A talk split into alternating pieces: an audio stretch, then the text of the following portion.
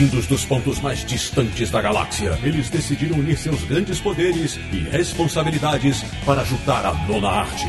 Sempre para o alto e avante, desvendam os mistérios escondidos além dos balões e recordatórios. Ortutatis, você queria um podcast sobre quadrinhos? Achou! Bem-vindo ao Confins do Universo.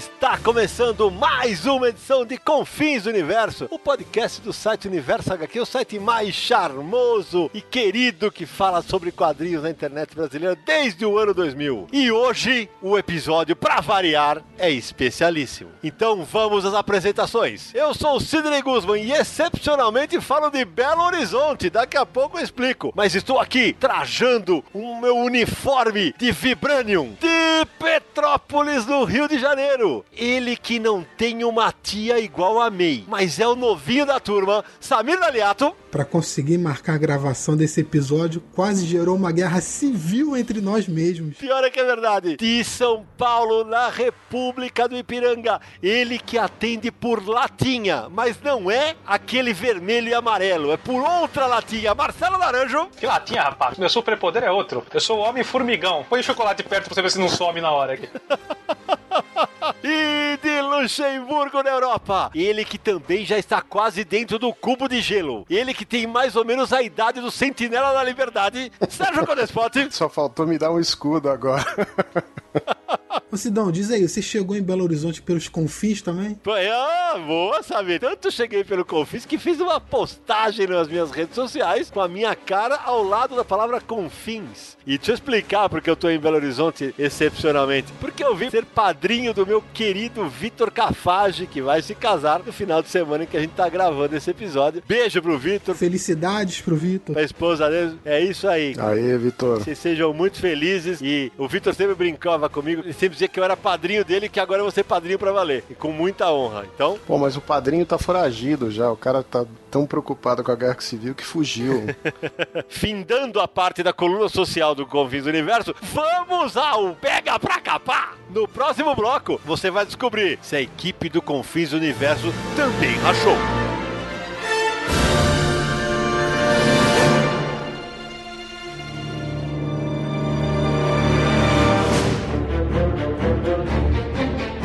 Volta com Confins Universo, meus amigos. Agora é hora de falar de guerra civil. Mas antes, aquele aviso camarada. Atenção, se você não assistiu ao filme ainda, este podcast está repleto de spoilers, ok? Assim como aconteceu com Batman vs Superman, a gente vai comentar muita coisa que aconteceu no filme. Então, se você não viu ainda e não gosta que estraguem as suas surpresas, pare por aqui. Samir, antes de gente entrar de cabeça nas opiniões sobre o filme, conta pra gente aquela sinopse bacana, aquela resumida esperta. Bom, Sidão, esse é o terceiro filme da série do Capitão América, né? E nesse filme os integrantes dos Vingadores estão pressionados por causa dos efeitos colaterais causados em suas ações e se veem numa encruzilhada. Ou passam a ser supervisionados pela ONU ou encerram suas atividades heróicas. Aí tá uma divisão de opiniões e, para piorar, o soldado invernal se vê envolvido em um atentado terrorista. E aí coloca os heróis em dois grupos diferentes, cada um desejando seguir um caminho diferente e causa esse confronto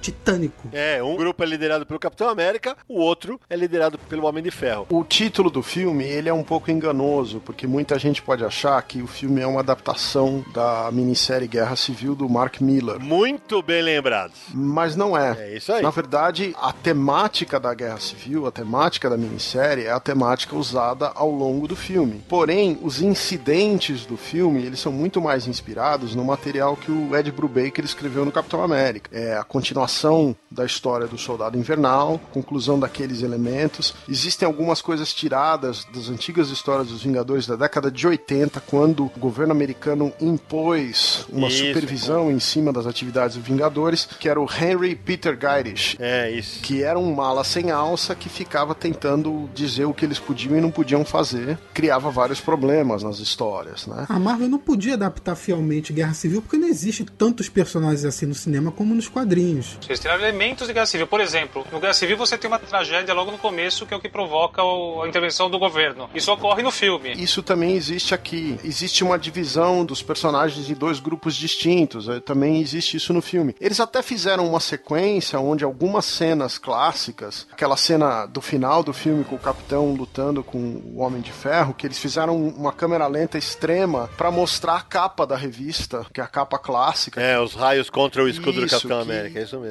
Que marcou. Então, veja, não é que eles não usaram material, usaram só o nome, mas eles tematicamente, né? Essa cena na cabine de imprensa foi aplaudida no momento que aconteceu. O pessoal aplaudiu. Eu não aplaudo em cinema, acho meio maluco isso aí, mas o pessoal aplaudiu e teve gente que teve orgasmos nesse momento. Mas é engraçado que quando o Sérgio falou câmera lenta extrema, eu lembrei de alguém que eu não vou mencionar. Segue. Ah, não, porque se fosse o outro, eu estaria reclamando agora. Não, mas, ô, ô Cé, sabe o que me surpreende nessa história, cara? É assim, É. é que, pô, já são oito anos de filme da Marvel, 13 filmes, né, Samir? Isso, Confere? Confere. 13 filmes, e aí o pessoal ainda acha, ah, porque usou o nome Guerra Civil, vai ser uma adaptação do quadrinho. Cara, a Era de Ultron não foi. A Era de Ultron dos Vingadores também não é a adaptação da HQ. Não, mas a Guerra Civil tem mais a ver com o quadrinho da Guerra Civil do que a Era de Ultron. Exatamente. Tem elementos, como a gente comentou. Esses filmes são adaptações do universo Marvel como um todo, né? Porque eles são obrigados a pegar peças. Eles não podem usar certas coisas porque estão na mão de outras companhias. Tem elementos que eles não podem usar porque eles ainda não introduziram no cinema. Então, você é obrigado a fazer muitas concessões, sem falar que tem o, o tempo de duração do filme, o custo dos efeitos especiais. Eu vou ser sincero aqui, eu acho uma reclamação meio boba essa. Falando sério, Uhum. porque o filme tem bastante coisa da saga dos quadrinhos. Não tem um escopo tão grande, Tem. mas tem muitos elementos da saga dos quadrinhos. E os heróis chegam a ficar presos também. Tem muita coisa. É, porque tem gente que acha que queria ver os novos guerreiros, queria ver se o Golias Negro ia morrer. É aquilo que a gente fala toda hora, gente. Pelo amor de Deus, cara. O público de cinema é muito maior do que o público de quadrinho. É, Não dá pra ser xiita. Esses personagens nem existem no filme ainda. esse filme tem que ser visto por um bilhão, dois bilhões de pessoas. Claro, é isso aí. E se você fosse adaptar cada minúcia dos quadrinhos, esse filme ia falar pra meia dúzia de fãs, entendeu? Exato. Tá surgindo uma geração de apaixonados por super-heróis que não sabem nem nada dos quadrinhos. Isso é nítido. Lê nada, nem lê. É ler poucos quadrinhos, eles gostam dos filmes. Ontem eu assisti pela segunda vez é, ao filme e notei exatamente o que você falou. Na cabine de imprensa, no momento em que o Falcão fala assim, asa vermelha, os jornalistas, todo mundo começou a rir. Ontem, dia da estreia do filme, ninguém riu. Eu percebi a mesma coisa, não só nessa. Ninguém sabia. É, você precisa ser leitor pra conhecer a referência. Não só nessa. Teve no mínimo mais meia dúzia de referências que na cabine o pessoal vibrou e na de ontem, os civis, O público geral, né? não se tocou. Passou batido. E, e vamos enfatizar, o que é muito legal, hein? Isso é muito legal. Fala pra dois públicos diferentes. Fala, conversa com os dois. Exato. Por exemplo, tem aquela cena de Pantera Negra ainda civil, acompanhado da equipe dele e a viúva vai lá falar com ele, aí tem o encontro dela com uma mulher que tá acompanhando o Pantera. Se você não lê os quadrinhos, você não tem ideia de que aquela mulher é uma guerreira da equipe do Pantera Negra e tal. O público em geral não sabe de nada disso. Mas aí você vê aquilo, você sabe quem é. É um detalhe pro fã que é irrelevante pro público. Pra mim, deu confusão, porque na primeira vez que eu assisti, sabe quem eu achei que ela era? A irmã do Pantera. Quando aparece o Pantera com as guarda-costas dele, ela fica frente a frente com a Scarlett Johansson, que é a Viúva Negra. Aquela personagem, se você é fã dos quadrinhos, você pode achar que é a meia-irmã do Pantera, que é a Shuri. Eu achei que era ela. Você pode achar que ela é uma das guarda-costas do Pantera, que é aquela equipe de mulheres guerreiras que se chama Dora Milaje, quer dizer, mas se você tem que ler, se você é leitor, você sabe, e aquilo é, um, é tipo um fanservice, ó, tem um detalhezinho pra você. Se você é o público em geral, não faz diferença, não estraga o filme pra você, e ao mesmo tempo, sabe, o, o fã aproveita e o público em geral não acha ruim, então eu acho ótimo. Perfeito. Exatamente esse o ponto. É uma informação que ela é compreensível pra qualquer pessoa. Ela é adicional, é uma camada adicional de informação. Ah, eu comentava com o Naranjo no dia que a gente foi na cabine de imprensa. Quem tava falando desse negócio do público nerd hoje, que é o nerd só do filme. É, ontem eu ouvi de novo. Olha o velhinho lá de novo. Os caras não sabem quem é o Stan Lee, mas sabem que aquele velhinho aparece toda hora. Isso é fato. Um amigo que trabalha comigo falou: Nossa, agora que eu percebi, é o mesmo em todos os filmes. É, a pessoa não se toca, não adianta. E eu vou ser sincero com você, pra esse público, o, o nível de detalhe que. Às vezes eles nem lembram que Sokovia é o país do filme anterior, entendeu? A maioria não lembra que foi Não. mencionado em Vingadores 2. Não. Mas não atrapalha, é O isso. que é interessante é que o filme tem uma série de camadas, é. Exato. Não atrapalha, não precisa saber. A história não fica incompreensível, né? Mas eu queria entrar na discussão de vocês o que, que a Marvel decidiu fazer com esse filme, porque eu acho que eles deram uma guinada temática no universo deles com esse filme, que eu pedi há muito tempo, o Sérgio sabe disso. É, tô ligado. O Sérgio costuma ouvir é, quando a gente conversa sobre isso, que era o filme, por exemplo, tem uma coisa que me incomoda demais no primeiro Vingadores, que é quando acaba, eles impedem uma invasão alienígena, lá em Nova York sei lá quantas quadras destruídas, um monte de gente morreu, ficou soterrada, e aí eles me botam uma cena extra deles comendo sanduíche num, num restaurante. Cara, me incomodou muito. O Samir irrita pra ele a questão da responsabilidade, né? Que se os caras são heróis e eles têm uma parcela de responsabilidade na destruição que eles causam. É o que o Visão expõe no filme. Como eles têm poderes, eles geram uma série de turbulência, de caos e de conflito ao redor deles. Aham. E isso gera problemas. O o próprio vilão do filme, que é o Zemo, ele é um desses, uma dessas consequências. É um cara que foi afetado à distância, sem eles saberem, e a responsabilidade deles diante dessa destruição. Então, o que o Samir criticava é que até agora a Marvel não tinha colocado essa questão da responsabilidade desses caras perante a destruição que eles causam e tal. a cena que eu falei era piada por piada, não tinha função nenhuma. É isso. Apenas mostravam uma coisa pra mim não tem nenhum nexo naquela cena. E nesse filme, pela primeira vez depois de 8 anos e de 12 filmes, eles assumem a responsabilidade de, pô, vamos discutir esse assunto. Vamos botar isso aqui na mesa e vamos mostrar o que que esses personagens defendem, quais são os ideais deles, É. como que eles influenciam a vida civil, a vida, entendeu? Eu só discordo que seja a primeira vez. Que eu acho que isso começou a ser plantado no horroroso Homem de Ferro 3, quando tem o, o negócio lá de. Muito mal feito, né? Exatamente. Mas começou a ser plantado lá. Que o Homem de Ferro fica com ataque de pânico. Isso, exatamente. E quem cura ele do ataque de pânico é conversando no telefone com um garotinho de 10 anos, pelo amor de Deus. Esse negócio da responsabilidade começou a ser plantada lá. Tem um pouco no Vingadores na Era do Ultron, também tem. No Ultron tem, porque ele é a responsabilidade do Tony Stark, né? Nesse aqui é que pesou. Mas o que acontece nesses dois filmes é que eles nunca vão a cabo com essa proposta. Eles param no meio e retrocedem. Sim. E nesse episódio eles chegam até o fim. Por quê? Na minha cabeça, e aquilo que vem conto do que a gente conversou no- com o Rodrigo Salem no papo sobre Batman e Superman, isso foi plantado pra terminar aí. Esse é o ponto, não foi? Não foi. Ah, foi. Eles não iam fazer guerra civil agora. Mas só podia terminar na Guerra Civil, Samir. Mas eles não iam fazer guerra civil agora. Declararam que não era pra ser esse filme. Eles iam fazer a história do Soldado Invernal. A Warner anunciou que ia fazer Batman contra Superman. Caiu a ficha na cabeça deles que eles podiam fazer a mesma coisa que era a história do Guerra Civil, que tinha momento pra fazer isso. Os diretores, os irmãos russos, queriam continuar um- uma abordagem mais séria, entre aspas, vamos dizer assim. Espionagem, thriller, é uma coisa meio Matt Damon, né? É, eles queriam abordar esses temas e o Kevin Feige estava meio relutante. Porque os filmes da Marvel faziam sucesso são aqueles filmes com bastante humor, bem descontraídos, bem divertidos e tal. E quando a Warner anunciou Batman vs Superman, o Kevin Feige virou e falou: É, acho que tá na hora da gente realmente fazer isso. Chegou o momento, porque vai chegar uma hora que a gente vai começar a perder relevância se continuar repetindo a fórmula. O que só me faz tirar mais ainda o chapéu pra Marvel, porque se eles tiveram que fazer uma mudança que não estava prevista e foram tão hábeis e tão rápidos pra fazer um filme e fizeram melhor de novo, Sem falar que conseguiram introduzir nesse filme o Homem-Aranha, né? sem dúvida. Introduziram o Homem-Aranha, não. Introduziram o melhor Homem-Aranha feito até hoje. Em 15 minutos ele é melhor que os cinco filmes anteriores. Ponto, acabou. Concordo. É o que todo mundo queria ver nos filmes, né? O que eu gostei do Homem-Aranha é que ele não é só tagarela e fica fazendo piadinha. Ele faz piadinha com ciência. Pô, o seu escudo desafia a gravidade. Como é que pode? Ele é o maior nerd, cara. É muito bom isso. Ele é nerd, ele é Peter Parker nerd. É, E empolgado, né? Você tem um braço metálico, meu Deus. né? é o que, isso é que é sensacional, que ele é um garoto empolgado que ele tá no meio dos ídolos dele ali, né? E quando ele saúda o Capitão América ele bate continência. Aquele é engraçadíssimo. E aí que tá a outra grande vantagem do filme pra mim. O alívio cômico tá onde deveria, que é com o Homem-Aranha e o Homem-Formiga. O Tony Stark não é mais um stand-up comedy. Mas o humor é mais contido do que em outros filmes. Muito mais. Olha, Sérgio, eu vou discordar de você. Opa, pera um pouquinho, gente. Tem humor na cena do beijo do Capitão América. Tem humor na espetacular batalha do aeroporto, que nós vamos falar daqui a pouco. Tem a maioria das cenas de humor da batalha é com o Homem-Aranha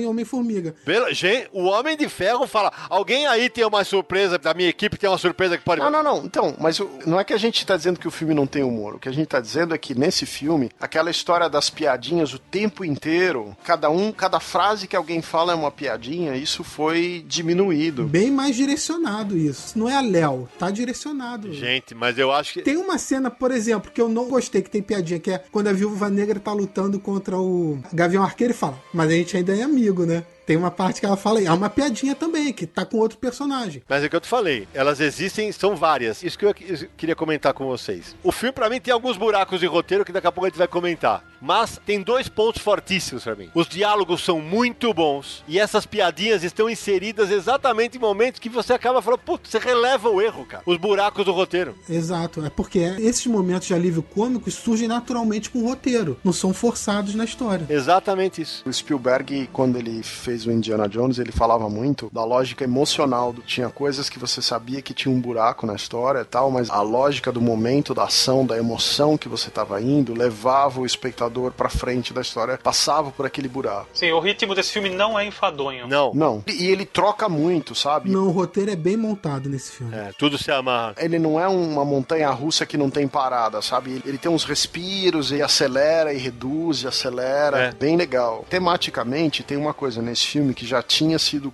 começado a construir no anterior, que é o seguinte. No anterior, apesar de ser a história relevante do Soldado Invernal, um dos pontos chaves do filme anterior é que o capitão discorda do Nick Fury na questão da vigilância. O Nick Fury quer um sistema para vigiar todo mundo o tempo inteiro, que resulta numa grande merda. Gente, O capitão discorda. Nesse filme, a discussão é mais ou menos a mesma. O Tony Stark quer impor uma supervisão da qual o capitão discorda porque ele não sabe. Só corrigindo, ele não quer impor, ele quer aceitar a supervisão imposta pela ONU e o Capitão América não. E para os nossos ouvintes que de repente não leram a HQ, vamos deixar uma coisa clara. Na Guerra Civil dos Quadrinhos, isso é imposto pelo governo dos Estados Unidos. Isso. É. Aqui, eles transpõem pra ONU, que tem todo um incidente que acontece com o Wakanda. É uma ação conjunta de vários países. Faz muito mais sentido levando em conta que o filme vai ser exibido em vários mercados internacionais e não dá para eles serem Faz mais sentido. americanos nesse ponto, né? Eles têm que ser mais globais, os personagens são mais globais. Faz mais sentido. A história do filme se passa praticamente toda na Alemanha e na Rússia, quer dizer, tem um pedaço na África, na Alemanha e na Rússia, tem pouca coisa no solo dos Estados Unidos nesse filme. Inclusive, não sei se vocês viram nos créditos, mas aparece ali uma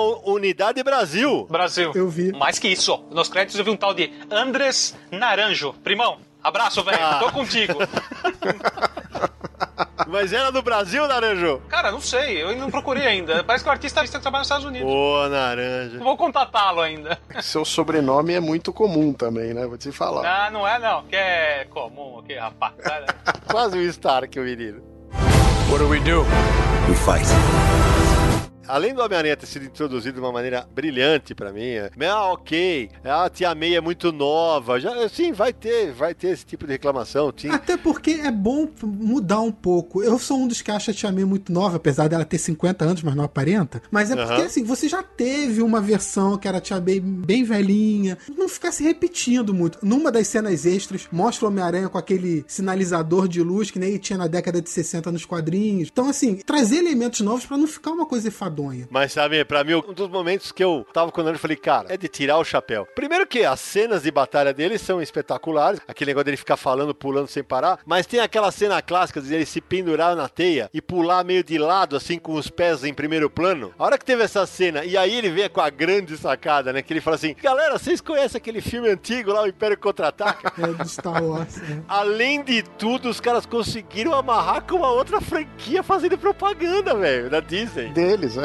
fazendo mais uma propaganda de Star Wars que eles adoram fazer. Cara, e a cena é brilhante, né? A hora que ele derruba o gigante, né? Eu queria já puxar o papo pra conversa migrar pra batalha do aeroporto, cara. Porque não tem nada similar em super-heróis feito até hoje. Não, não tem para começar porque são 12 personagens. E não são 12 personagens que você não conhece ou que você tá vendo pela primeira vez ou que tem um pedacinho de tela. A maioria desses personagens já participou de vários filmes, muitos deles filmes solos. Então, os personagens que têm menos participação de tela nessa história é o próprio Pantera e o Homem-Aranha. O Homem-Aranha dentro da Marvel, né? Porque o Homem-Aranha tem cinco filmes fora disso. É. É, mas vale a pena mencionar que esses dois personagens foram introduzidos nesse filme, nessa cronologia, e não é uma coisa exagerada. Eles entram, têm sua função, que toma um certo tempo, não atrapalha na narrativa geral do filme e cumpre seu O papel. Pantera é central pra história. Sim, O melhor personagem do filme é a Pantera Negra. muito bom que tá o Pantera Negra. Não, o cara, o sotaque legal, né? Fiquei mais impressionado, parece que ele é da Carolina do Sul. O filme acaba, você quer ver o filme do Pantera Negra, você quer ver o filme do Homem-Aranha, você quer ver outro filme do Homem-Formiga. É, que são os três filmes que vão vir pela frente, na verdade, né? O Homem-Aranha, o Pantera Negra e o Homem-Formiga e a Vespa. São três filmes Muito até legal 2019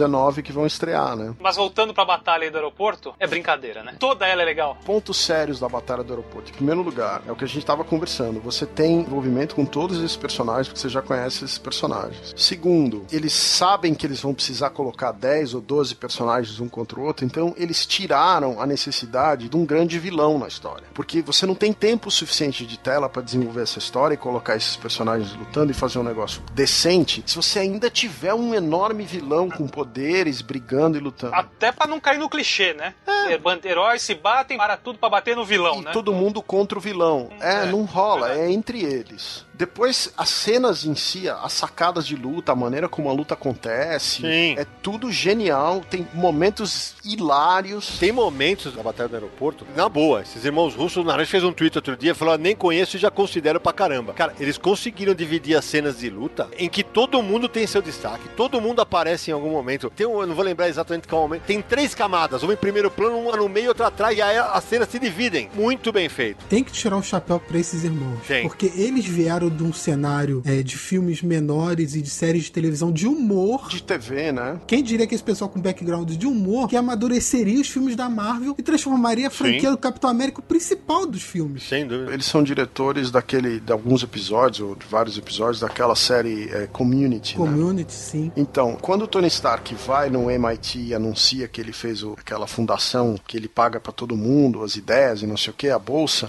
aquele fulano que chega pra ele e oferece uma ideia de um cachorro quente, um professor, um, Aham. um careca que aparece, aquele cara é um personagem tradicional da série Community. Olha que legal, não sabia disso E não. que trabalhava com eles, é, é um comediante daquela série onde ele faz o, o reitor de um colégio público. Então é um personagem até similar que ele faz Que legal. no filme, entendeu? É uma piadinha interna deles ali. Agora, ainda sobre essa batalha, eu e o Cine, a gente acabou assistindo na cabine de imprensa, na hora que o Homem-Formiga fala, vou fazer um negócio, um já olhou pro outro, nós já soltamos. Puta que... Pode falar palavrão no podcast?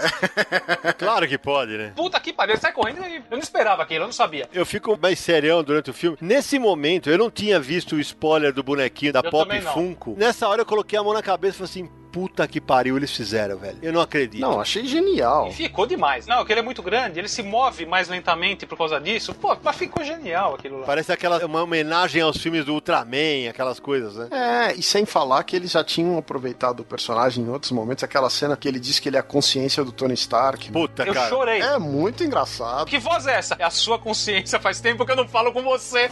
Consciência, pronto. Eu sei que a gente não se fala há algum tempo, mas eu tô aqui. Não, é genial. Quando aparece o Falcão, que ele solta aquele negócio daquele asa vermelha na cabeça do Tony Stark, aquela Nossa. cena é muito engraçada. Cara, e o Falcão ficou legal, hein? Nossa, muito bom personagem. Ele tá melhor que nos outros filmes. Ele teve a participação no Homem-Formiga e no, no segundo filme do Capitão, mas nesse filme eles acertaram um estilo de luta, uma dinâmica com as asas. Ele tá um personagem mais legal. E no checklist, quando ele tem que deixar a roupa lá, é fantasia de passarinho? Quem escreveu isso aqui?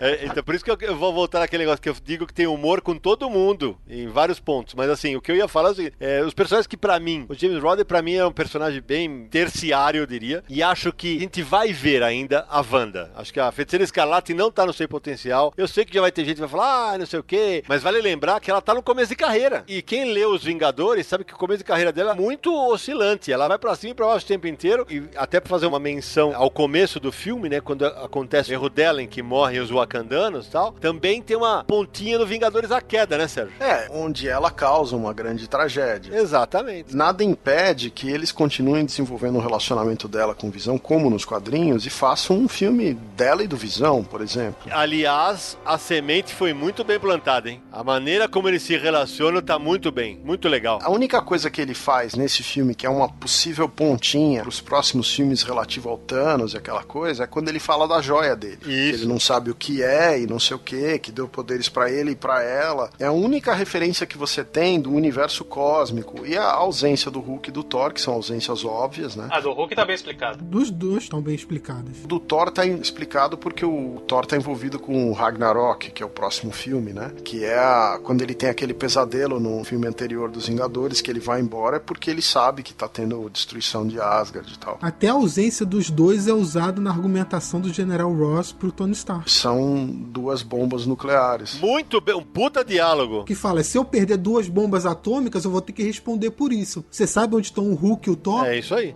E você não vai responder por isso? Belo diálogo. Outra personagem muito forte é a Viúva Negra, né? Eu adoro o estilo de luta que eles colocaram pra ela. É muito legal. Aquelas voadoras com. Aqui é sensacional. Uma que ela se pendura em cima do soldado invernal e vai dando na cabeça dele. Cara, Nossa, cara. aquilo é demais. Eu, eu queria voltar rapidinho na feiticeira escarlate, porque os poderes Fala, fala. que a gente viu nela no cinema até agora não chegam nem perto do potencial dos quadrinhos. Isso. Porque quem vê só os filmes pensa que o poder dela é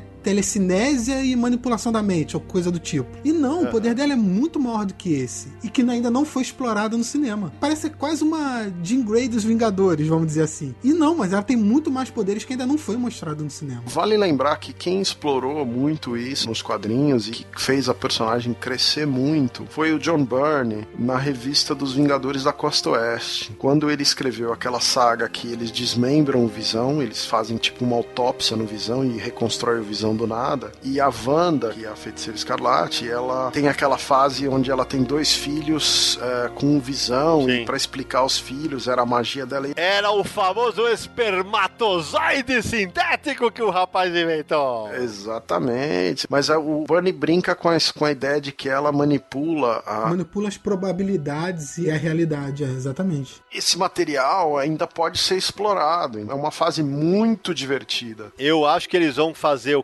crescendo da personagem pra no último filme dos Vingadores, na parte 2, o terceiro e quarto, né? Eu acho que ali vai ser o ápice dela. Eu acho que é um plano que tá sendo bem traçado. Eu não sei se eu vou concordar com você, porque assim, dentro. Eu não duvido mais nada. É, dentro da perspectiva do que a gente sabe que vai acontecer, por exemplo, agora no segundo Guardiões da Galáxia, eles vão introduzir talvez o Adam Warlock, que é uma grande possibilidade, o, o Simon Williams, que no- nos quadrinhos é o Magnus. Magnum. Magnum, isso. Ele vai ter uma ponta no filme. O cara que faz o- na televisão o Castle, o Nathan Fillion, ele vai fazer o papel de um ator de cinema, que é um, um antigo super-herói que se chama Simon Williams. Então, parece que nas filmagens tem já um cartaz, festival Simon Williams, não sei o que, quer dizer, uma coisa de fundo do filme do Guardiões da Galáxia. Então, você não sabe que personagens cósmicos que vão aparecer nesse filme do Guardiões que vão ter uma relevância para os dois filmes dos Vingadores, né? Porque no filme dos Vingadores vai entrar todo mundo. E a gente tá falando de tantos personagens que apareceram em Guerra Civil, mas o núcleo deixou bem definido e nunca perdeu esse foco. Capitão América, Homem de Ferro e Soldado Invernal. Sim. Todos os outros trabalham para fortalecer esse trio na trama que eles montaram. E isso é muito legal, porque não tira espaço de ninguém. O Falcão tem muito tempo de tela nesse filme também, hein? Muito. Tem, mas os três principais são esses. Ah, não, sem dúvida. Todos os personagens têm seu momento de brilhar no filme. O Gavião Arqueiro tem uma cena hilária de luta com o Visão. Não, e por falar em Capitão e Soldado Invernal, Samir, na cabine de São Paulo, teve um momento que é, que é na hora que o Capitão pergunta assim pro Soldado Invernal, quem sou eu? Ele falou, Steve. Aí ele falou assim, o nome da sua mãe era o Maurício Muniz, um abraço pro Maurício. O Maurício falou assim, Você falar que é Marta, acabou o filme. é isso mesmo. Ó, o cinema veio pra baixo. Ontem, na sessão, entre aspas, civil, na hora que falou do nome, o cara lá gritou, ah não, Marta não, né? Quer dizer, já virou piada, infelizmente, o lance da Marta, do Batman e Superman. There will form the consequences. O Aranha ele toma uma canseira do Capitão América. Então, nos quadrinhos, se eu não me engano, o Aranha costuma tomar canseira do Capitão América, né? Quando eles acabam se enfrentando algumas vezes. Ou não, vocês Sim. lembram disso? Então, vamos ser honestos, o Homem-Aranha é o personagem mais forte desse grupo de super-heróis. Força física. Nos quadrinhos, você disse. É, nos quadrinhos. E no filme também, porque você, po- porque você pode ver Não, que nos filmes acho que não. quando o Soldado Invernal dá um soco Ele segura. nele, ele segura o cara com uma tranquilidade que se E É. aí fala: caraca, É. braço de Android. É, É, e, só que ele é. é moleque, entendeu? Ele não tem experiência. Nesse momento ele deixa os dois esticados no chão, que é outra cena genial, é. né? É, a canseira que ele dá nos dois é hilária, no Falcão e no Vernal. Ele acaba apanhando do capitão porque o capitão tem mais experiência e mais técnica que ele. Mas teoricamente, o Aranha é um personagem mais forte. Não, isso fica provado porque ele faz: o Stark mandou eu atingir você nas pernas. Então você vê que realmente a experiência tá do outro lado. É, então, que é brilhante, porque nos quadrinhos, o Aranha é um dos personagens mais fortes da Marvel do ponto de vista geral, agilidade, capacidade da força, a parte científica dele. É um personagem que muita gente subestima porque ele tá sempre lutando com os vilõezinhos, né? Mas na hora que chega uma coisa mais cósmica, um negócio maior, até o Hulk ele enfrenta meio pau a pau às vezes. E eles fizeram um pouco isso no cinema, nessa cena do aeroporto. Eu gostei muito que a teia do uniforme não é prateada, não aguentava mais aquela teia prateada no uniforme do Homem-Aranha. Até o, o lance da visão do Aranha ficou muito bem explicado, isso foi demais.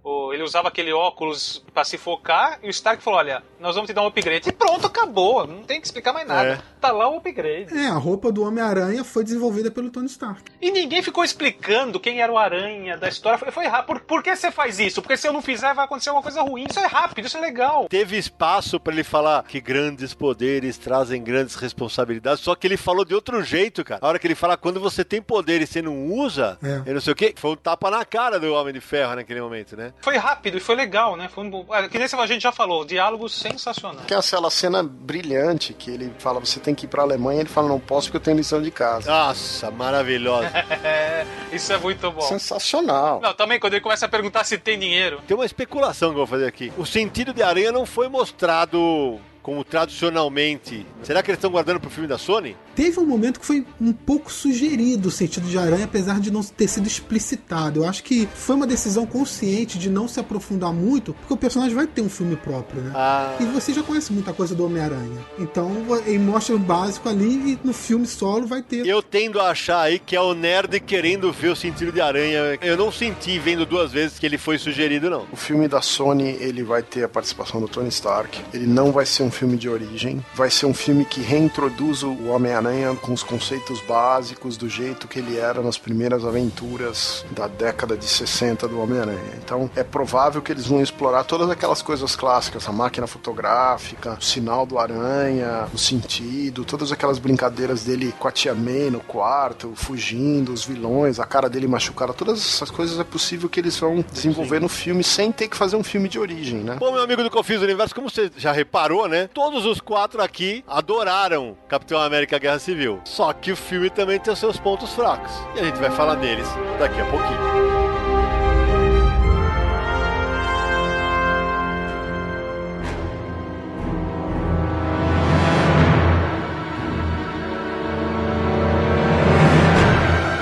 Agora é hora de botar os dedinhos na ferida, mas acho que quem vai botar esse dedo na ferida sou eu, porque para mim o filme tem um grande problema, chamado Zemo. Para mim, Primeiro que ele podia se chamar José da Silva, ele podia se chamar Caveira Roxa, o que você quisesse, porque a função dele no filme, primeiro que ele não, não tem nada a ver com o Zemo dos quadrinhos, né? Eu acho que é, é ponto comum, mas o que pega para mim é que, primeiro, a motivação do cara, ok, é vingança tal. Beleza, então porque você quer se vingar, você vai agir exatamente igual os caras que tiraram a sua família. Porque se ele no meio do caminho ele matar dezenas de milhares de pessoas, tudo bem. Aí, cara, confesso que começou a me pegar é o ponto que não me agrada. Vou discordar de você em vários pontos é, nesse assunto. Assim. Guerra Civil! Guerra Civil no Confins do Universo! Até que fim! assina aqui! É, assina aqui. É Guerra Civil, procurando o Zemo. o problema com o Zemo é assim, ele é um personagem que nos quadrinhos ele tem muita similaridade com o Caveira Vermelha. Exato. Então, fazer o Zemo ter uma relação com os vilões nazistas do passado do Capitão América, em 2016, isso significava fazer ele como neto ou bisneto neto de algum nazista famoso. Sim. Segundo, que ele ser filho de um nazista já era uma coisa meio manjada. Eles mantiveram o vínculo que ele tinha com o pai e a necessidade de vingança dele contra os Vingadores e o Capitão, que é um, um elemento típico do Zemo, e mudaram o resto do personagem. Isso não vou discordar que Não, isso aí, beleza. mudaram, e já que mudaram, podia ser qualquer outro nome. Até aí eu concordo com você, não vou discordar. E pra mim, isso é de verdade, esse, o lance de mudar, pra mim, não incomoda nada. Pra mim, o que incomoda é o personagem, ele não ser igual ao quadrinho. O que eu acho é o seguinte, num filme que você tem histórico, 12 personagens, como nunca foi feito antes, todos eles conseguiram bastante tempo de tela, ter a sua personalidade tá ali colocada, tem diálogos, tem cenas relevantes e tal. Ninguém tá jogado no filme. Se você tivesse o Zemo como um vilão forte, como na média dos outros filmes tem sempre um herói contra um vilão, em primeiro lugar que seria mais um clichê. Os heróis lutam entre si, depois eles lutam contra o vilão. Eles não fizeram isso. Segundo, que pra que você precisa de um vilão se você tem 12 personagens brigando? Ok. O vilão são eles. Então, assim, na minha cabeça, a Marvel acertou em não usar o Zemo como um grande vilão. Eles fizeram a mesma coisa que eles fizeram com o Barão Strucker no filme anterior. É um personagem menor ali e quase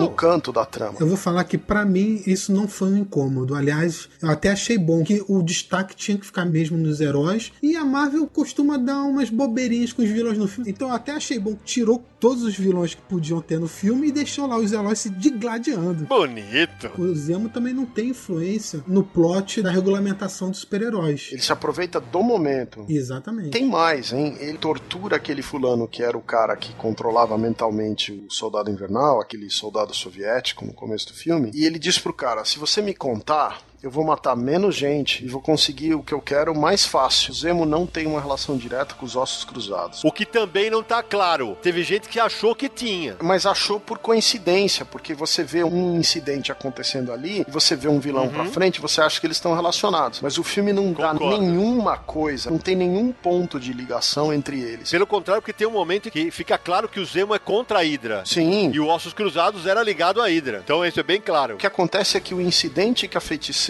causa no momento do conflito com ossos cruzados é usado para instituir uma regulamentação. O Zemo se aproveita desse fato. Ele se aproveita que ele finalmente tem o público contra os heróis que ele quer destruir, os governos contra os heróis que ele quer destruir. Ele se aproveita desse momento para colocar a bomba dele, para jogar a culpa no personagem mais polêmico do grupo. E ele divide os personagens. Pra mim é outro furo que tem no roteiro. Eu entendo a vingança tal, só que ele questiona o que os heróis fizeram com a família dele e ele vai fazer igualzinho. Ele faz igualzinho, sendo que ele não era, entre aspas, um vilão, apesar de ser da inteligência socoviana. No filme, eles dizem que o cara é tipo de um esquadrão da morte de Sokovia. Então, veja É. bem, ele não é necessariamente um cara bonzinho também. E o cara enlouqueceu, pô. Peraí, ele é do Esquadrão da Morte? Ele é da inteligência. Não, não, eles dizem que ele era um coronel de uma tropa de elite assassina lá da Sokovia. Fica claro que ele era um cara que matava pessoas pelo exército da Sokovia. Quando eles mostram a ficha do Zemo, quando eles descobrem quem é o Zemo, que o Zemo estava impressionando aquele psicólogo que, digamos, reprograma a cabeça do soldado invernal, eles acham a ficha do cara militar, descobrem que ele fazia parte de um comando, de uma unidade militar meio assassina lá da Sokovia. Então não é que o Zemo era um cara bonzinho nem nada, ele tinha É. uma função bastante nebulosa dentro do governo da Sokovia. Ele age igualzinho. Porque você tá falando da necessidade de vingança dele ser maior que a necessidade de vingança dos outros. Você vê isso no Oriente Médio, por exemplo, o dia inteiro, o tempo inteiro. Ah, ok, mata A, o outro fulano mata B, quer dizer. Pantera Negra fala isso no final. Vocês estão cegos pela vingança, todos vocês. É. Essa questão é abordada no fim do filme. Eu entendo que pode ser o ponto mais frágil do roteiro. Ele, inclusive, tenta se matar no final do filme e é impedido pelo Pantera Negra. Aliás, o Pantera Negra nesse filme, além de pra mim ele ser o grande herói do filme, o personagem foi incrível. A postura de rei dele é um negócio incrível.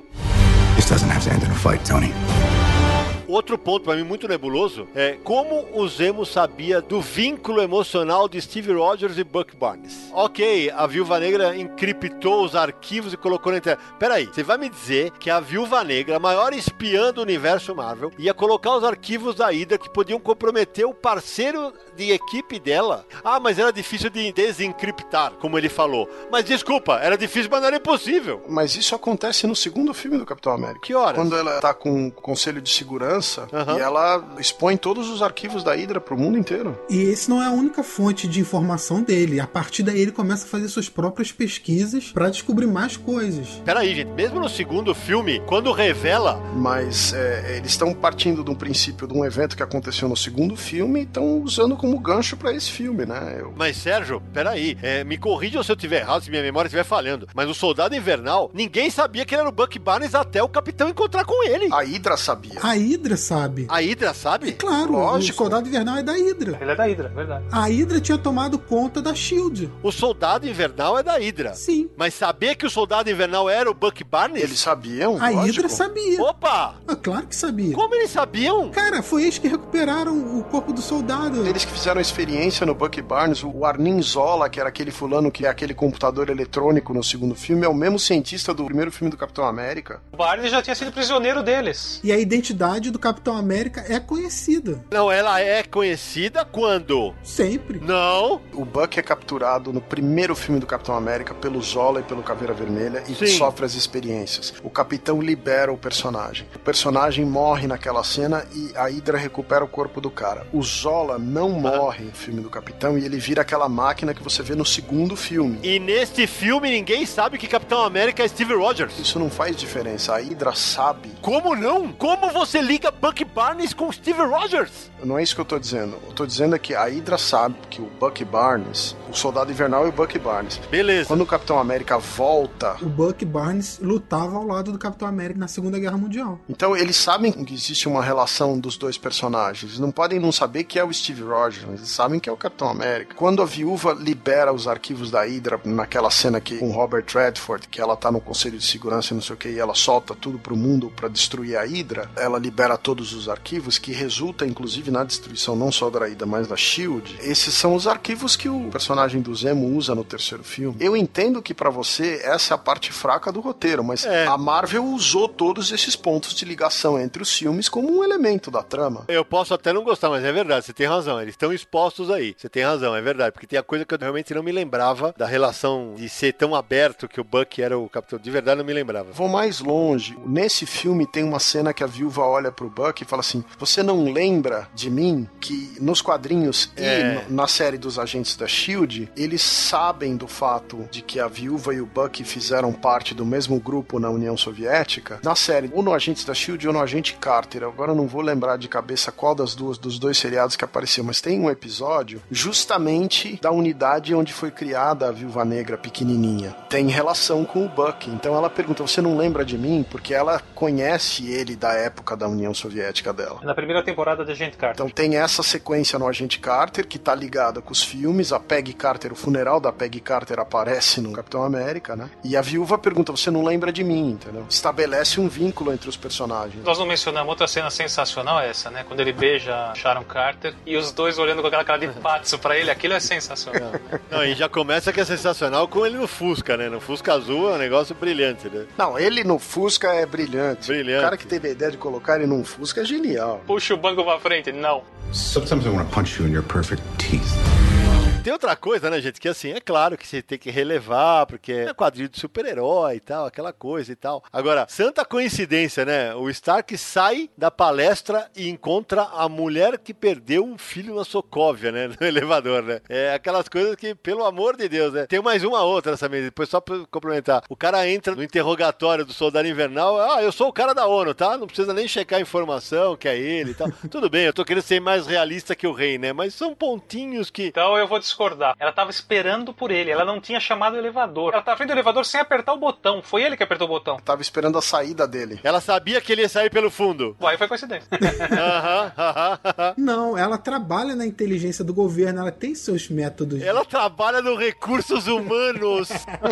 Não, mas essa mulher tem uma curiosidade porque ela é uma personificação no filme de uma personagem da saga dos quadrinhos, que é uma mulher que perdeu um filho no incidente lá com o Speedball. Ah, que legal. Boa, Samir. É um incidente que acontece nos Novos Guerreiros, né? Nos quadrinhos tem uma mulher que se aproxima do Tony Stark e fala: a culpa é sua. Muito boa observação. E eles usaram passando pra essa personagem no filme. Até porque eles precisavam de alguma coisa pra fazer o Stark sentir culpado do que aconteceu. Exatamente. Pra ele se mover naquela direção. E eu achei muito legal a cena que aparece o Robert Downey Jr. novinho. Nossa, muito bem feito. Cara, ficou muito bom aquilo. Será que aquilo é um ator ou se aquilo é CG? Não, não, é CG. É CG, rejuvenesceu por CG, cara. Cara, que coisa incrível, velho. Como fizeram com o Capitão Magrela no primeiro filme, você lembra? Como fizeram no Homem-Formiga, o Hank Pym. Realmente muito bem feito. Mas é claro que eu falei, pra mim, esses são pontos pequenos que, puta, pra mim não tira o brilhantismo do filme de jeito nenhum. A sua segunda reclamação também tem uma coisinha aí. Quando eles descobrem o Zemo tava interpretando o fulano, eles acham o cara morto lá na banheira. Isso.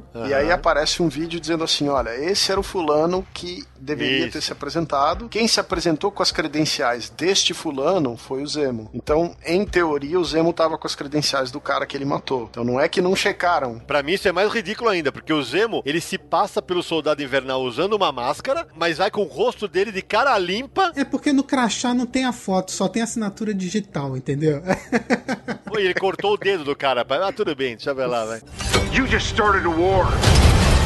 Depois de ter visto o filme, vocês continuam Team Cap ou mudou pra Team Iron Man? Como é que tá o negócio? Continuam no time do Capitão. Eu acho que o Homem de Ferro é um personagem cuja moralidade é muito duvidosa o tempo inteiro. Comecei como Team Cap e saí como Team Cap. Eu também. Eu comecei como Team Cap, saí como Team Homem de Ferro. Porque o cacete que o cara ia matar meu pai, eu ia ficar quieto. Mas ele não fica, ele vai pra cima. É que eu acho que o filme fez bem feito. Por isso que eu mudei, eu faria a mesma coisa que ele. E digo mais, durante o filme, que eu acho uma coisa brilhante, a direção brinca com você pra que você vá mudando de lado várias vezes. Legal, aquilo que a gente chama de área cinzenta, né? Você fica e agora. É, é muito bom. Exatamente. O Sérgio usou de argumento, eu vou usar pro meu lado. Porque pra mim, ah, eles são heróis ou são vigilantes? Eles são vigilantes, ponto. O que eu acho é o seguinte, né? Se você imaginar um cara como o Capitão, por exemplo, controlado por um sujeito como, sei lá, um político brasileiro na- na linha do Paulo Maluf, do Cunha, qualquer personagem. É, qualquer desses políticos aí que estão sendo execrados na mídia hoje, com cassações e com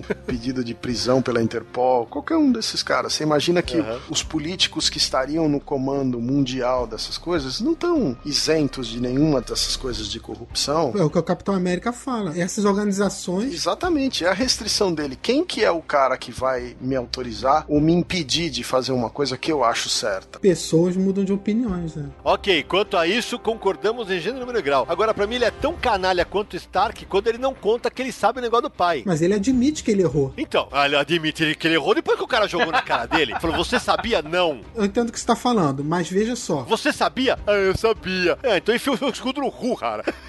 O Soldado Invernal na época não era o Buck Rogers que estava em plena consciência das suas ações. Você vai falar, ah, não desculpa por ter matado meus pais. Beleza, mas como é que você vai querer matar essa pessoa se essa pessoa não O fez? que eu entendi no filme é que ele já. Primeiro que ele descobre que o soldado invernal tá vivo, depois que ele conhece Stark. Sim, mas se você fala pro Tony Stark, o Tony Stark vai querer fazer o que ele quis no final do filme, que é matar o Soldado Invernal. Não, não, não é falar. Mostra cenas fortes, né? Aí que o bicho pega. Ou seja, ele já sabia, é o Buck Barnes que matou o. E ele tava querendo proteger os dois amigos, cada um de uma maneira. Agiu certo. Exato.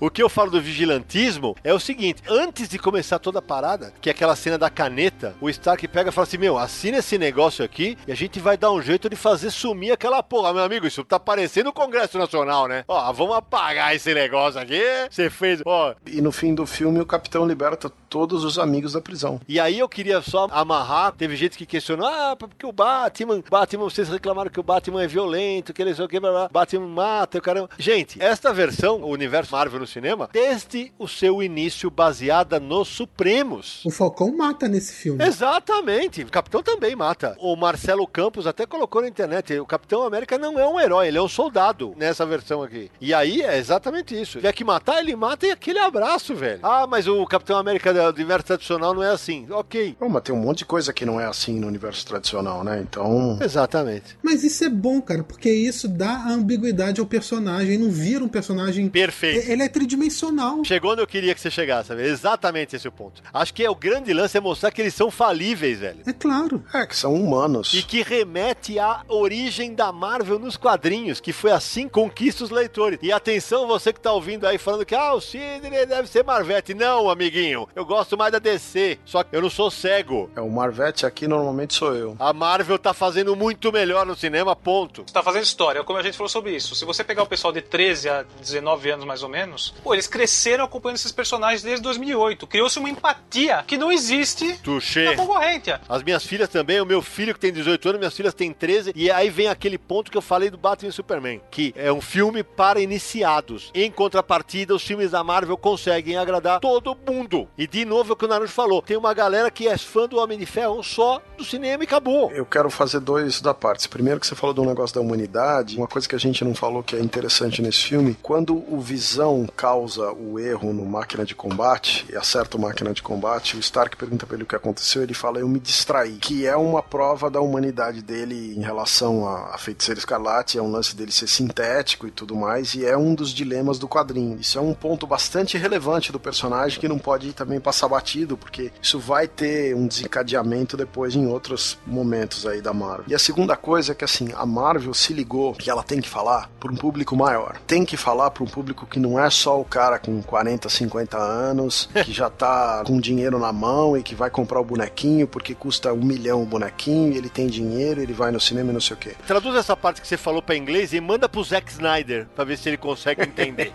O lance é assim, a Marvel não só entendeu que ela precisa falar para esse público maior no cinema, mas ela entendeu que ela precisa falar para esse público no maior nos quadrinhos. Infelizmente, para quem tem a minha idade, para quem lê desde a época que a gente lia, nos quadrinhos, essa revolução que aconteceu aí o ano passado, o ano anterior, quando eles fizeram uma espécie de uma crise, o resultado é que a Marvel atual, ela tem mais mulheres, mais crianças, mais diversidade étnica. Todo mundo fala, ah, é politicamente correto. Pode até ser, mas a verdade é que ela atinge mais leitores. Opa. Então, a partir do momento que a Marvel tem uma, uma personagem que é uma garota aí dos seus 12 anos de idade, os outros não têm uma revista estrelada por uma menina de 12 anos. É uma menina de 12 anos com um dinossauro, então tem um público. Aí tem um personagem que é índio, aí tem um personagem que é mulher, tem um grupo só de mulheres, tem um grupo só de homens, tem um monte de negro, tem um monte de gente de origem asiática. Quer dizer, essa diversidade pode ser politicamente correta, não faz a menor diferença. O que vai resultar é no número maior de leitores. Se eles tiverem as histórias legais, se eles tiverem as histórias bem feitas, resulta no número maior de leitores. Então, isso tem acontecido no cinema e eu tenho sentido um movimento para recuperar leitor nos quadrinhos. Tem outros problemas nos quadrinhos, o, excesso de eventos, as histórias que não são fechadas e tal, mas eu sinto que eles estão tentando atingir outros públicos. O fato deles terem um monte de Homem-Aranha, que muita gente reclama, ah, tem cinco Homem-Aranhas. Se você tem um garoto que começou a ler o Homem-Aranha, que era o Miles Morales na série Ultimate, por que, que você vai eliminar esse leitor da sua lista se você pode ter o Peter Parker e o Miles Morales na mesma, no mesmo universo, entendeu?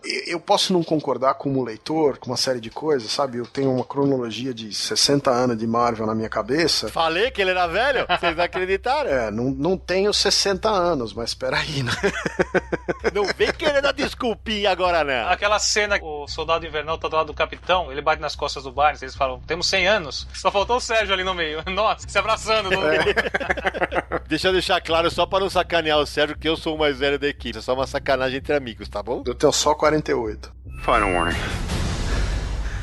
I could do this all day. Esse lance deles trabalharem com um público mais novo, em, em detrimento dos leitores mais velhos que conheciam a cronologia, é uma necessidade. O leitor mais novo, pra eles, é tudo novidade. Os personagens são novos, os eventos são novos, as situações são novas, né? E vem aí uma Guerra Civil 2 nos quadrinhos também. Isso, e VH Civil 2. E aí que vem o ponto, Samir. Esse negócio de, ah, não, do, do nerd que, ah, eu quero que o filme seja pra mim. Gente, isso que a Marvel está fazendo é ampliar o público pra nós, pra gente que gosta de quadrinho, é pra nossa mídia. Eles vão, ah, mas não aumenta tanto. Você mesmo já falou que não aumenta tanto. Mas já tem o cara que já sabe quem é os personagens. Sem brincadeira, volta cinco anos no tempo. Que civil, entre aspas, saberia quem é o Homem-Formiga ou o Pantera Negra? Ou a Feiticeira Escarlate? Mas vamos pensar numa perspectiva de empresa, tá? A Marvel é uma editora que tem lá suas revistas mensais. Só que onde que a Marvel ganha mais dinheiro? É fazendo esses filmes com bilheterias bilionárias, com bonecos e videogames,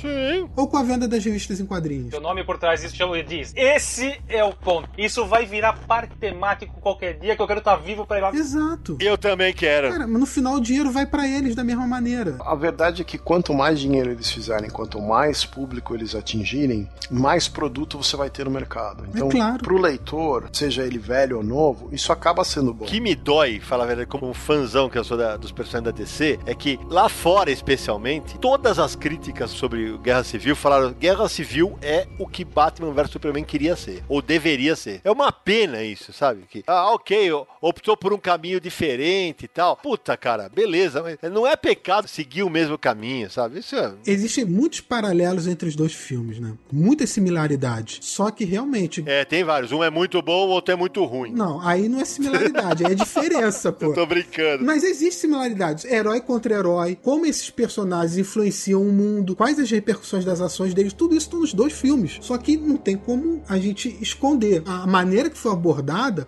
um foi mais bem sucedido do que o outro. Eu não participei da discussão do podcast do filme do Superman, mas eu queria fazer aqui uma observação, né? Se você assiste os desenhos do Bruce Timm da Liga, Maravilhosos. você tem ali a chave de todo o universo DC tá ali. Quem assistiu aqueles desenhos, a Liga Sem Limites, ou o Superman do Bruce Timm, ou o Batman do Bruce Timm, Era só copiar Zack Snyder. Aquele material é genial da DC. Então, o fato da DC não reconhecer que ali eles têm uma adaptação para uma mídia animada, né? Fácil de matar esse material em live action usando aquilo como base. Me pareceu errada a ideia de colocar o primeiro encontro do Super-Homem com o Batman num confronto. É, eu também. Eu discordo disso. Eu acho que não foi bem fe... não foi feito como deveria, mas que a ideia era boa era.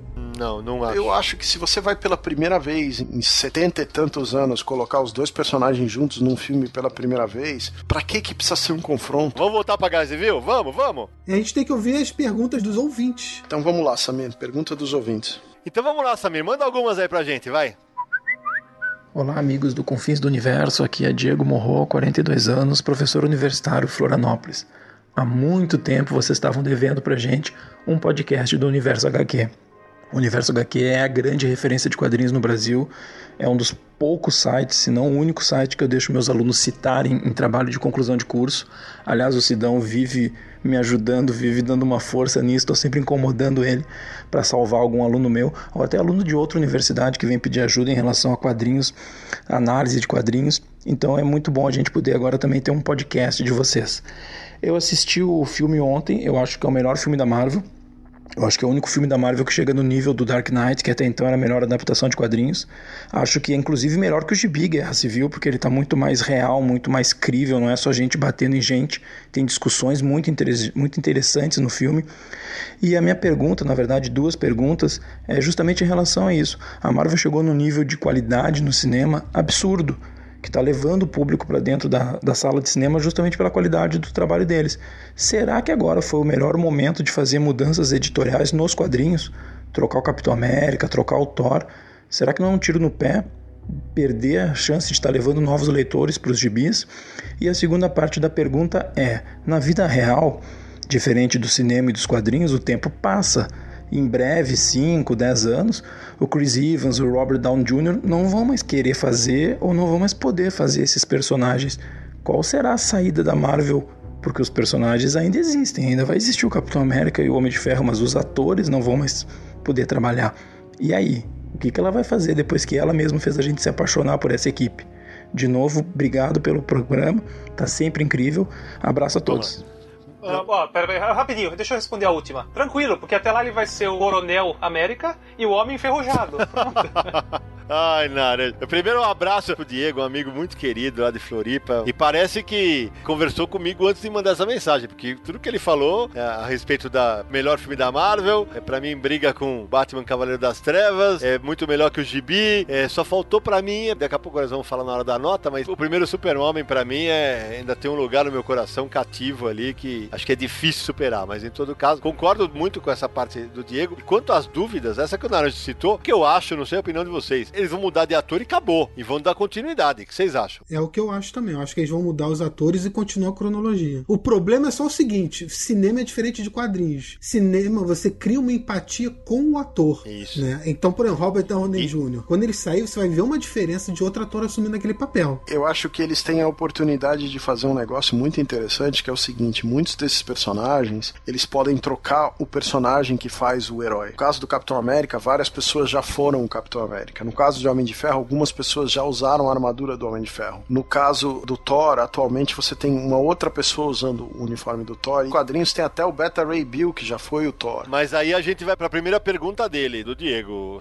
Eu acho bem difícil que isso aconteça no cinema. E quanto a ser o melhor momento pra fazer isso nos quadrinhos da Marvel, a gente discutiu isso no podcast da nova Marvel, né? Editorialmente eu acho um erro. É, só que a gente sabe, como o Samir falou há alguns minutos atrás, que os quadrinhos hoje não é essa maravilha toda pra Marvel. O quadrinho é cíclico, você muda o personagem e daqui a pouco ele volta. O Capitão América já tá retornando aí. Então isso acontece. Vamos fazer certas considerações. Se você pegar a revista do Homem de Ferro, o Homem de Ferro tá lá, é o Tony Stark, tá com a armadura, é a mesma coisa. Se você pegar a Guerra Civil no cinema, tá acontecendo a Segunda Guerra Civil nos quadrinhos. Então existe um interesse pro cara ler, ah, essa é a segunda, deixa eu ver o que vai acontecer. Se você pega o Capitão América, ele era um personagem velho até pouco tempo atrás nos quadrinhos, mas agora ele já tá rejuvenescido de novo. Então você vai ter novas aventuras do Capitão América. O Falcão como Capitão América, o Falcão é o Falcão. E ele pode ser o Capitão América. O Soldado Invernal tem a revista dele. Quer dizer, existe diferença? Existe. A Marvel fez uma crise agora que deu uma mexida grave na cronologia dele, mas é muito mais fácil pro cara que tá começando agora ler certas revistas. Então o cara vem do cinema e começa a ler essas coisas, é muito mais simples do que era uns anos atrás. Então é um tiro no pé, mas abre umas oportunidades, né? Mas eu acho que pro cinema, eu insisto, eu acho que vão se manter Tony Stark, Steve Rogers, todos eles, até porque a gente conversou aqui no Batman vs Superman, quem ia morrer, se era o Capitão América ou se era o Homem de Ferro. No fim das contas, a Disney não matou ninguém. Eu achava que não ia morrer ninguém. Eu achava que morreria o Capitão América. Então o que eu acho que vai acontecer no fim das contas é que ah, vai se continuar contando histórias dos Vingadores, tal, com os mesmos personagens, com o Stark, com o Roger, só que com outros atores. E aí tem uma coisa que talvez seja armadilha. O Sérgio falou, tem a empatia dos atores com os O personagens. Samir falou.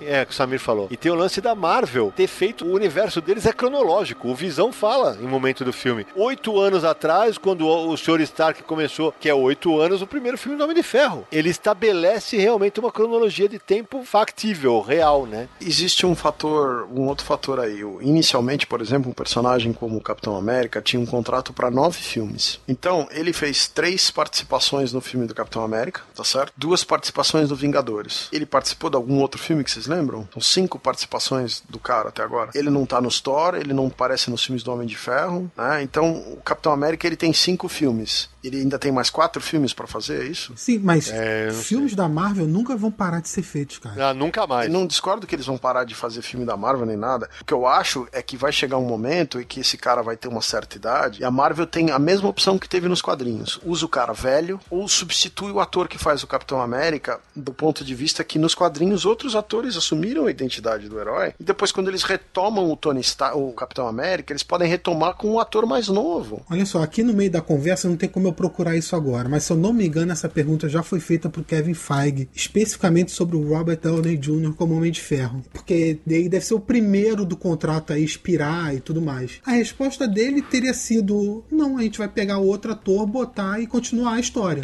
A princípio, eu acho que é isso que vai acontecer. Que é o óbvio, né? Porque se você muda, por exemplo, Capitão América, você coloca o Falcão como Capitão América, ou coisa do tipo. Não. O investimento num filme não é como você lançar uma revista de quadrinho nova. Assim, é 500 milhões de dólares se der errado, meu amigo. Danos. E tudo que a Disney não quer é jogar a bagunça da cronologia dos quadrinhos pro cinema. Tudo que eles não querem é isso. Vamos pra outra pergunta? Então vamos pra próxima pergunta, Samir.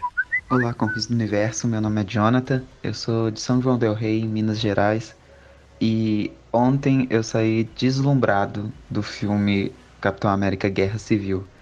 Fiquei impressionado com tudo, tudo que aconteceu no filme me deixou assim na pontinha da cadeira de empolgação, principalmente a cena do aeroporto. A cena do aeroporto para mim e a cena né, final ali da luta do Stark contra o Capitão foram cenas muito bem feitas e mostraram que dá para colocar muitos heróis em cena sem deixar, sem ser uma coisa tão esquisita como eu achei que ficou é, vazia como ficou em Batman vs Superman. Mas é isso, o filme é 9,5 com certeza. Ainda continuo achando Capitão América 2 meu melhor filme, mas com certeza Capitão América 3 mostra que os irmãos russos sabem fazer filme de herói e mostra que o Homem-Aranha está de volta e está nas mãos certas. Muito obrigado pelo podcast, é um prazer poder ouvi-lo sempre. Pena que tem que esperar tanto para sair, mas tudo bem. Um abraço. Obrigado, Jonathan. Obrigado, pessoal, fazendo pressão pra gente fazer o programa com intervalo mais é. Nós estamos tentando manter a cada 15 dias, gente. Nós estamos tentando, mas tá difícil. É difícil fazer quinzenal. Cada gravação vai 3 horas e meia, 4 horas. É que a gente quase não gosta de falar. Cada um num canto do planeta, né? Aliás, curiosidade, isso é. Essa aqui é a primeira vez que os quatro fazem em- literalmente ponto de frente cada um. Porque eu e o Naruto estamos sempre em São Paulo, né? E dessa vez, eu, como eu tô em Belo Horizonte. Essa é a primeira vez que cada um tá num- numa cidade diferente. Exatamente. Por isso que quase teve uma guerra civil entre a gente. Mas obrigado ao Jonathan e agradecer também ao Diego da mensagem anterior pelas palavras sobre o universo HQ. Para nós é, é motivo de muita honra saber que a gente serve como base para muita pesquisa universitária sobre quadrinhos. Vamos para a próxima? Vamos lá, pra próxima. Buenas pessoal do glorioso podcast Confins do Universo. Aqui quem fala é o Christian Ordoc, de Porto Alegre, Rio Grande do Sul. Tenho 43 anos e por ter essa idade eu consegui ver no cinema, levado pelo meu pai, o melhor filme até ontem que eu tinha visto no cinema sobre heróis, que é o Superman 1, né? Baita filme, eu criança, impressionado com aquela com aquela com o herói podendo voar mesmo, né? Aí depois, no segundo filme, foram Os Vingadores, que é, o- que é o filme que é mais assim uma, uma consolidação de todas aquelas eh, revistinhas que eu lia no tempo da Ebal, da Abril, da RGE. Os caras estavam ali no telão também, numa sensação bem semelhante à que eu tinha tido quando eu era criança, naquela aquele sentimento de ah, que, que bacana, tô vivo para ver isso, né? Uma realização assim de um, sonho de guri. Ontem consegui ver Guerra Civil no dia da estreia ainda e aí a coisa muda de figura. A Guerra Civil passa a ser então o meu primeiro filme de heróis preferido, porque ao contrário dos Vingadores, onde o Chitauri não, não, não tinha muita questão do perigo, ali ontem eh, tinham duas equipes bem divididas, bem estruturadas, com a mesma capacidade de combate e de habilidade. Não bastasse isso, dentro de um filme também muito bem estruturado, né? Eu considero isso. eh, é um filme que tem começo, meio, fim, apresenta personagens novos, o Pantera Negra maravilhoso. E, enfim, o plot twist do Stark, da família dele no final. Eu gostei muito e meu ranking a partir de ontem é Guerra Civil, Superman 1 e Vingadores. Valeu, pessoal. Seguimos em frente, vocês daí e eu daqui. Abraço. Primeiro agradecer ao Christian, que é um amigo muito querido de Porto Alegre, um cara que acompanha nosso trabalho faz muito tempo. E aí, pessoal, qual o ranking de vocês de melhores filmes baseados em quadrinhos? Quem vai começar? Rapaz, agora eu vou te falar. Pra mim é difícil, porque eu gosto demais do Superman. Pra mim, o Guerra Civil é o melhor filme da Marvel. Gosto muito do Batman Cavaleiro das Trevas, que acho excelente como filme. Eu colocaria. Ui, caramba. Superman e Guerra Civil empatados e Batman Cavaleiro das Trevas em segundo. Aí eu coloco este em primeiro, o segundo Capitão em segundo. E muita gente vai se surpreender, mas eu gosto muito do segundo filme dos X-Men. Também gosto bastante. Eu ia falar, foi você então? Não, brincadeira, não é? Eu também gosto. Pô, o segundo filme dos X-Men é bom, cara. É bom, é bem legal. E aí, Naranja, você? Essas perguntas são difíceis, mas enfim, eu quase ali com o Capitão 2, mas Civil War em primeiro, Guerra Civil em primeiro, Capitão 2, o Superman de 78, e aí segue. Homem-Aranha 2, cara, eu gosto muito. Muito bom também. O Vingadores, o primeiro, muito legal. Tem muita coisa boa, né? Ainda bem, né? E você, Samir? Por motivos puramente nostálgicos, tá? O primeiro é o Superman de 1978. Ah, que novidade. A gente pode discutir sobre isso, mas é puramente pelo meu lado criança mesmo. Depois, eu coloco Guerra Civil e Cavaleiro das Trevas ali empatados. Eu não saberia dizer agora qual dos dois eu acho melhor. Eu gosto muito dos dois. E eu gosto de V de Vingança também. Acho um bom filme. Eu, eu não mencionei o Batman Cavaleiro das Trevas, mas realmente esse daí é- tem que ser mencionado, é um filmaço. Na verdade, eu tava brincando, a a minha lista é Electra, Mulher Gato, Demolidor. Peraí, peraí, que deu um problema aqui na gravação do Sidão. Não tá saindo mais nada, cara. Acho que a gente vai ter que cancelar. Queimou o filme do Sidão, é isso que deu o problema. Acho que a gente devia fazer um Confis do Universo só sobre trecheiras de super-herói. Aí fica a dica aí. Puta, ia ser ótimo, hein? Tem mais mensagens, Samir? Tem mais uma. Fala, amigos do Confins do Universo. Quem fala é o Charles Lucena, sou de João Pessoa e queria elogiar o programa, o podcast de vocês. Eu sempre acompanho e gosto pra caramba. Fico ansioso a cada 15 dias para ouvir o que vocês têm a falar sobre os mais variados temas do mundo dos quadrinhos. E acabei de sair da sessão de Guerra Civil e assim, estou embasbacado com o filme, empolgadaço com o que eu acabei de ver. A Marvel acertou e na verdade acertou muito, que é o melhor filme da Marvel, na minha opinião. E eu queria passar por aqui para confirmar aquilo que a gente já tem falado nos confins anteriores. Que tal fazer um programa sobre os autores como Alan Moore, Frank Miller, Warren Ellis e o queridão do Sidão, Grant Morrison. Acho que um programa sobre a obra desses autores seria muito bem-vindo. Um abraço para vocês. Tudo de bom. Abraço pro Charles, outro amigo querido que a internet aí propiciou pra gente aí. Participa inclusive de grupos de quadrinho comigo, com o Samir no, no WhatsApp. É, um grande abraço pro Charles. É um grande abraço para ele. Bom, e concordo quanto ao filme. E sobre a gente gravar é, podcasts específicos sobre autores, acho que é uma ideia que tá amadurecendo, né? O pessoal tá louco pra me ouvir falar do Grant Morrison, Naranjo. Ei, ai, Tem muita gente também pedindo pra fazer um do só do Alan Moore, né? Também. Acho que com o tempo a gente vai suprir isso. A gente tem alguns numa listinha aí para fazer. Pera, é, do Rob Liefeld vai ser o quê? O primeiro ou o segundo? O primeiro, claro. É isso, vai ser o primeiro, é. é com participação especial do Deadpool, inclusive. aí o Andrei e o Léo vão editar o tempo inteiro com a música do rock, né? Embaixo. Tan, tan, tan, tan, né? Porque vai ser. Vou ter que tirar os meus xingamentos a cada 10 minutos, isso sim. Não, eu e você, né? Vai ser uma festa. É melhor de deixar essas ideias pra lá. Não vem com essa ideia, não, hein? Aí, pessoal, a gente tem que ir pras notas agora, hein? Quero saber. Antes das nossas indicações, vamos fazer as notas então. Então vamos lá. Marcelo Naranjo, sua nota para Capitão América Guerra Civil. De 0 a 5. Ah, quer saber? Pelo que eu me diverti no cinema, fazia tempo que eu não me divertia tanto numa sala de cinema, vai 5 de uma vez e ponto final. Ah, merece. Tem falhas? Tem, mas, mas porra, que diversão. Sérgio Codespot. Concordo completamente com o Naranjo, fator diversão, é um filme muito divertido. Não é um filme perfeito, mas vale o 5. E você, Samir? Ai, ai, ai, ai, ai. Nota 1, um. mentira, não. Brincadeira. Ô, louco, velho. Eu dou nota 5 também pro filme, porque para mim era, era, o que eu tava pedindo de um filme da Marvel e finalmente vocês entregaram. Eu acho que merece a nota 5. E aí sobrou pro Sidão ser cruel, porque eu não vou dar nota 5 por causa dos pontos, mas é, pra mim, que eu falei, um filmaço. É, eu não posso dar 4.8, né, Samir? Não, você pode dar 4,5. Então é 4,5. Só pra não ficar unânime, porque unanimidade é burra. Então, Boa. mas realmente é um filmaço. Bom, feitas as considerações finais sobre Capitão América Guerra Civil, não sai daí. No próximo bloco, as indicações da galera do Universo HQ de quadrinhos ligados aos personagens do filme.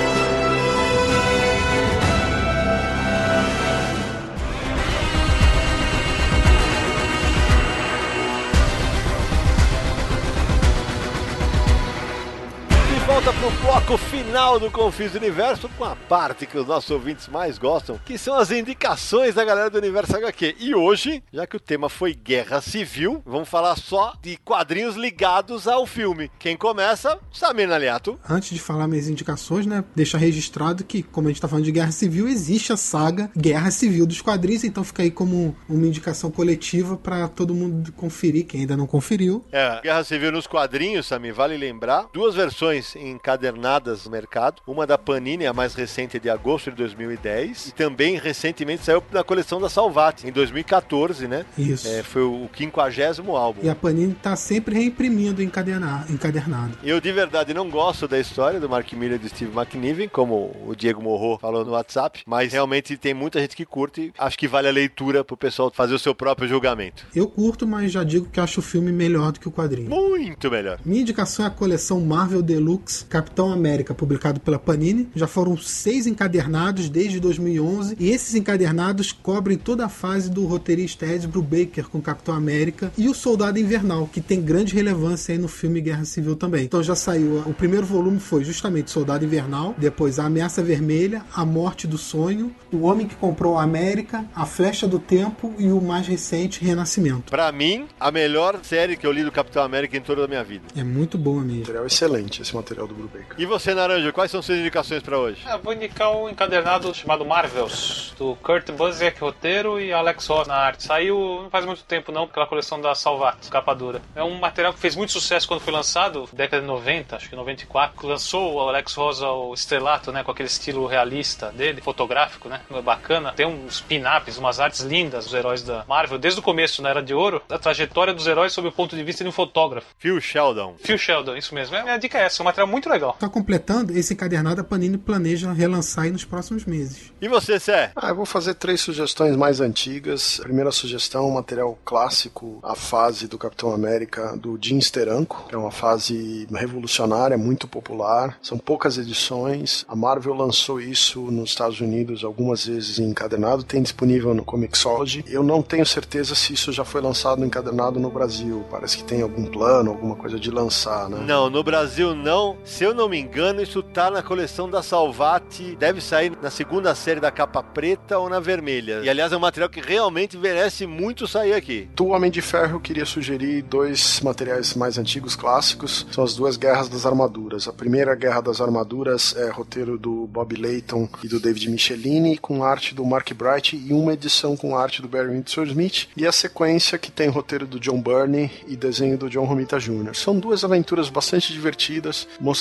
bastante coisa do universo do Homem de Ferro, os problemas dele, os inimigos clássicos, tem umas coisas bem interessantes. Primeira a Guerra das Armaduras eu, saiu pela Panini em 2010, num encadenado de capa cartonada. Agora a segunda de verdade eu não tô lembrando, Samir, se já tem uma edição compilada no Brasil. É, eu não tô lembrando, mas deixa eu te perguntar uma coisa. Do Capitão América você falou com arte do Jim Steranko. De quem era o roteiro? Era do Steranko, eu tenho a impressão. Porque na coleção histórica Marvel Capitão América, saíram duas histórias desenhadas pelo Steranko, mas escritas pelo Stan Lee. Não sei se é essa fase que você está falando. É, na verdade, o enredo das histórias era do Steranko. O Stan Lee fazia o diálogo. Era, o material era produzido naquele método Marvel. Você tem uma trama simplificada feita pelo desenhista e o Stan Lee pegava o material já desenhado e acrescentava os diálogos. Bom, então para fechar as indicações, eu vou indicar duas do Latinha, vai. Uma que eu nem acho espetacular, mas acho que é importante para entender o Homem de Ferro do cinema, que é o Homem de Ferro Extremis, que saiu primeiro pela Panini numa edição encadernada em 2009, antes ela já havia saído como minissérie, e também saiu em 2014 pela Salvati. E para mim a melhor história do Homem de Ferro que eu li em todos os tempos, eu gosto demais o Homem de Ferro o Demônio na Garrafa, também saiu pela coleção da Salvati em setembro de 2014. E aliás, para essa precisão na data, um abraço pro Edson Diogo do Guia dos Quadrinhos, que é um guia que nos ajuda muito na busca por esse tipo de informação. E a história do David Michelini e do Bob Layton com desenho do Carmine Fantino e do John Romita Jr. É um material que eu gosto demais, que essa história lida com o alcoolismo do Tony Stark. Algo que não foi nem esbarrado no cinema ainda, mas que nos quadrinhos deu muito trabalho pro cabeça de lata. Eu queria fazer um adendo quando você fala do Homem de Ferro Extremis. Essa história, escrita pelo Warren Ellis, é a história onde ele reformula a origem do personagem nos quadrinhos. É nessa história que ele muda a origem do Homem de Ferro da época do Vietnã para a época do Iraque. Exato. E o Extremes aparece no terceiro filme do Homem de Ferro. Exatamente, por isso que eu citei. On the roof!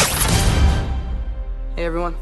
Bom, gente, o programa tá chegando no final, mas antes disso, Samir Naliato, quem quiser entrar em contato com Confins Universo ou com o Universo HQ, como é que faz? Temos muitas opções disponíveis para os nossos ouvintes. Vamos lá repassar todos como sempre. Todos os nossos podcasts estão disponíveis em podcast.universohq.com. Você pode assinar o feed e receber as notificações. Também estamos no iTunes. Pela segunda vez consecutiva, ficamos no top 15 dos podcasts mais ouvidos. Muito obrigado a você que nos deu a sua audiência. Uhul! Obrigado, galera. E essa segunda vez foi com o podcast sobre colecionismo, né? Que ficou muito divertido. E o que a gente recebeu de mensagem de pessoas falando sobre as manias de coleção deles, cara, é muita coisa. Vamos falar disso daqui a pouco. É, então você pode assinar o seu feed também no iTunes, deixe seu comentário e sua avaliação, porque ajuda a divulgar o podcast, a gente agradece. Temos o e-mail, podcast.universohq.com, se você quiser que sua mensagem seja lida aqui no programa, é só mandar uma mensagem. E se você prefere um WhatsApp, sua voz aparecer aqui no programa, DDD 11 95 498 2088. Repetindo, DDD 11 95 498 2088. E sempre deixando também a indicação, visite o site Universo HQ, www.universohq.com, o nosso site com notícias, matérias, checklist e tudo mais que você gosta de ler. E as redes sociais Universo HQ. Estamos no Facebook, Twitter, Instagram e Google+. A periodicidade do nosso podcast é quinzenal. Muita gente tem mandado mensagem dizendo que demora muito para novo episódio. Não, não somos semanais, ainda não dá para fazer isso. Só é quinzenal por enquanto. Às vezes passa uma semaninha, mas a gente dá uma ajeitada, né? E contato comercial é comercial@universohq.com. Se você quiser divulgar seu produto, seu serviço para os nossos ouvintes, é só mandar uma mensagem pra gente.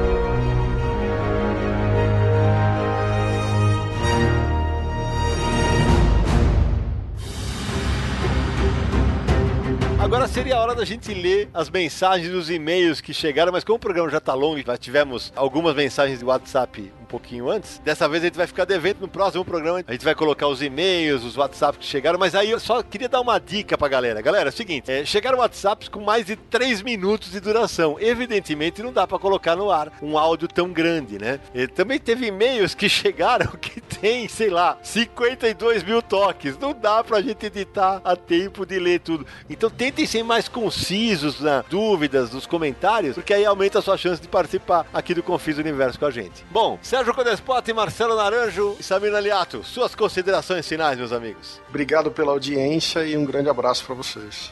Fica no aguardo aí de comprar um bonequinho do Capitão América e do Homem de Ferro, um jogando raio no escudo do Capitão. E obrigado pela audiência. Até a próxima. Num programa sobre guerra, desejo paz. Até. É, eu queria agradecer a todo mundo que fica ouvindo a gente, aos meus três irmãos, o Sérgio Codespot, o Samir Naliato e o Marcelo Laranja. A gente briga, mas a gente se ama. Então, encontro marcado no próximo episódio de Confins do Universo.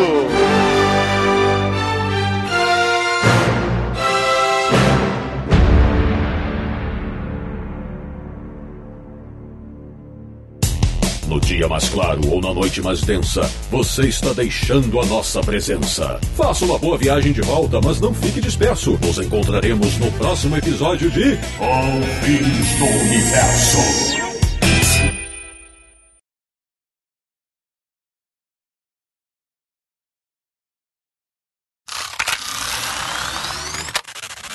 Será que eles estão guardando pro filme da Sony? É possível, até, até porque o Homem de Ferro vai e a tosse do. Sérgio vai pros extras. É, incrível, engasguei. Então é bom tirar logo o vilão e deixa só os heróis lá se digla... de... Ih, se degladiando. Aí vocês me atrapalharam quando eu fui falar certo. se degladiando. Digladiando. Digladiando? Fala estapeando, É, vai, estapeando.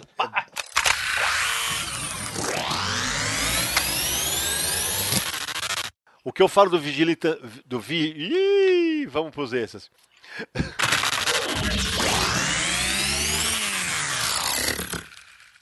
Este podcast foi editado por Radiofobia, podcast e multimídia.